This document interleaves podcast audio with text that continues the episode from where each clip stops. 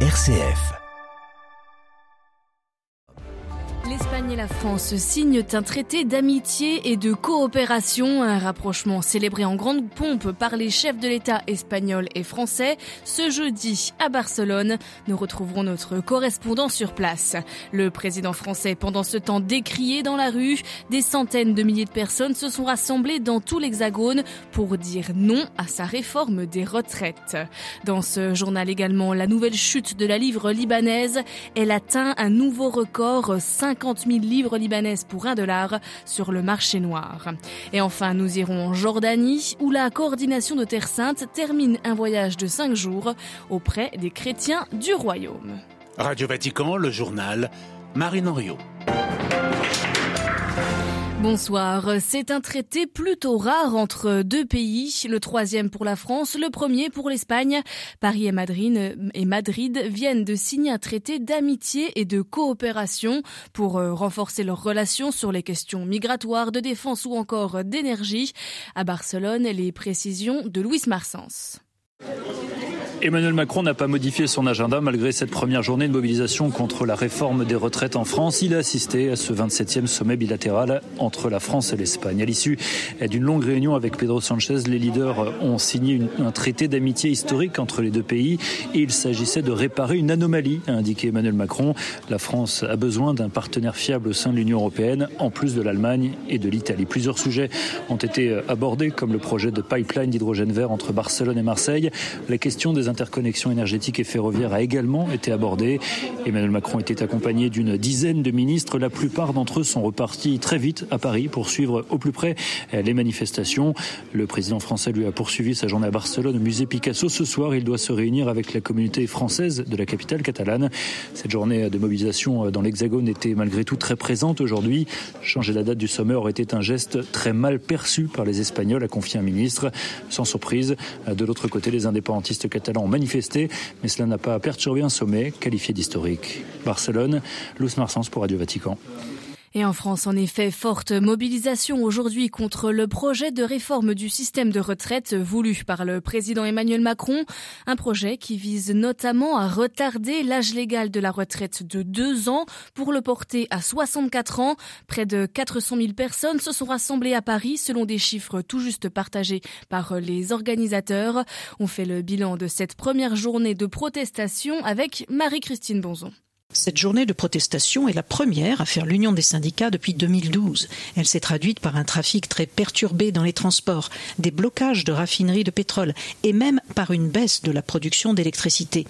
Dans les rues, des foules importantes se sont rassemblées sur plus de 200 sites à Paris et à travers le pays. À Bordeaux, un cortège de près de 2 km a été ainsi observé par le journal Le Monde. À Nantes et dans la capitale, ce sont des dizaines de milliers de manifestants qui ont défilé. Les dirigeants syndicaux estiment que la mobilisation est plus élevée qu'en 2019, date à laquelle le président Macron avait déjà tenté de réformer les retraites. Selon les syndicats, les taux de grévistes sont allés aujourd'hui jusqu'à 65% dans l'enseignement secondaire et 100% dans certaines raffineries, des taux contestés par le gouvernement. L'objectif des syndicats est d'obtenir le retrait du projet de réforme, notamment des deux mesures qu'ils jugent les plus injustes et inégalitaires, à savoir le report de l'âge de la retraite à 64 ans et l'accélération du processus d'allongement des cotisations. Marie-Christine Bronzon pour Radio Vatican. À la veille d'une réunion des alliés de l'Ukraine en Allemagne à Ramstein, plusieurs pays occidentaux annoncent déjà des livraisons d'armes.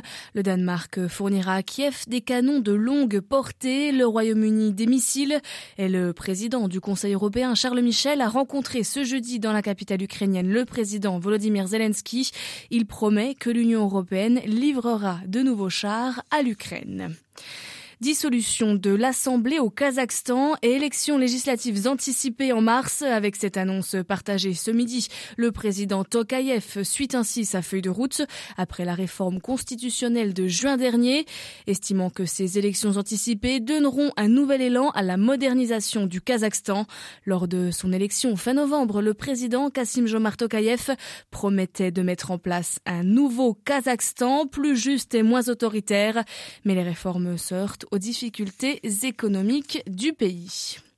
La livre libanaise a atteint ce jeudi un nouveau record de dépréciation sur le marché parallèle, s'échangeant à 50 000 livres libanaises contre un dollar. Avant l'éclatement de la crise en octobre 2019, le dollar valait 1500 livres libanaises. À Beyrouth, Paul Khalife. Un vent de panique mêlé à un fort sentiment de malaise s'est abattu ce jeudi sur le marché libanais après la chute de la monnaie nationale face au dollar. Le billet vert a franchi pour la première fois de l'histoire ce jeudi la barre symbolique des 50 000 livres. Dans un spectre psychologique, cette nouvelle chute renforce la conviction de nombreux Libanais que leur monnaie nationale est vouée à terme à disparaître.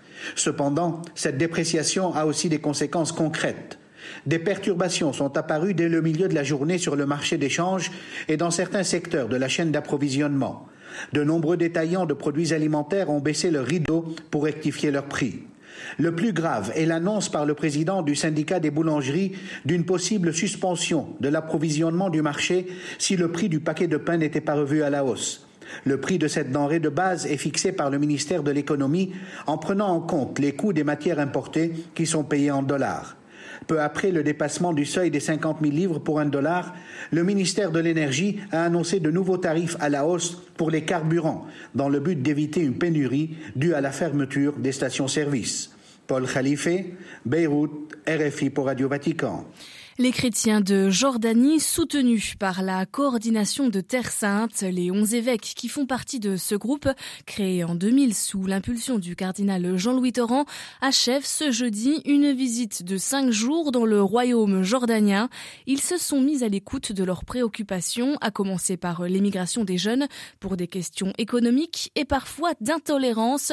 Parmi la délégation de la coordination de Terre Sainte en Jordanie, Monseigneur Michel Dubost, l'évêque émérite mérite d'Evry Corbeil-Essonne en France. On l'écoute. Ce qu'on a vu était plutôt enthousiasmant, c'est-à-dire qu'on a vu des communautés peu nombreuses mais très ferventes et très dédiées à, au fond, rayonner l'évangile par la charité. Euh, il y a deux aspects qui m'ont beaucoup frappé. C'est l'accueil des réfugiés. Vous savez qu'en arabe, le mot réfugié n'existe pas. On le traduirait mieux par euh, des invités. Et un autre aspect, c'est l'accueil des handicapés. Hein, un des problèmes de la Jordanie, c'est qu'il n'y a pas de sécurité sociale. Et donc, quand on est handicapé, c'est très compliqué, c'est très cher. Et l'Église locale dépense beaucoup pour les handicapés. Vous avez pu aussi sentir la préoccupation des chrétiens dans cette région instable? Ils sont tous conscients de vivre dans un monde très instable. Évidemment, entre le Yémen, le Liban, la Syrie, l'Irak euh, et la Palestine, c'est quand même pas très encourageant comme voisin. Et, donc, leur, leur sentiment, c'est une fragilité. Et pour les jeunes, beaucoup veulent partir. Hmm, voilà, depuis la Jordanie, Monseigneur Michel Dubost, il était interrogé par Jean-Charles Puzolu. Les mauvais chiffres de l'économie africaine en 2022, selon la BAD, la Banque africaine de développement, la croissance sur le continent africain a ralenti l'année dernière après une reprise en 2021 et l'inflation est au plus haut niveau depuis 10 ans. Les prix à la consommation ont augmenté de plus de 13% sur l'année dernière, des chiffres qui s'expliquent notamment par les impacts des changements climatiques, la persistance des risques liés à la pandémie de Covid et par la guerre en Ukraine. Chez le géant brésilien, en revanche, les indicateurs économiques sont au vert et le taux de chômage continue de diminuer. Il atteint désormais 8,1%. C'est le plus bas niveau depuis 2015, selon des chiffres officiels qui viennent d'être publiés et qui confirment une reprise économique au Brésil après l'effondrement lié à la pandémie. Au Vatican, le pape François recevait ce matin une délégation œcuménique venue de Finlande à l'occasion de la semaine de prière pour l'unité des chrétiens. François a invité les chrétiens à être de plus en plus réconciliés entre eux et dans le monde et à travailler assidûment pour l'unité. François qui a également reçu aujourd'hui une délégation bouddhiste venue du Cambodge. Il a notamment insisté sur le rôle positif du dialogue entre chrétiens et bouddhistes, notamment face à la crise environnementale. Ces informations sont bien sûr à retrouver sur notre site internet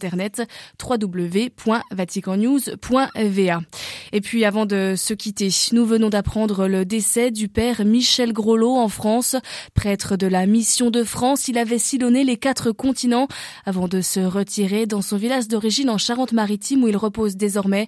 La rédaction de Radio Vatican se souvient avec affection de ce fidèle auditeur et adresse ses plus sincères condoléances. L'information, c'est demain matin à 8h30. Très bonne soirée.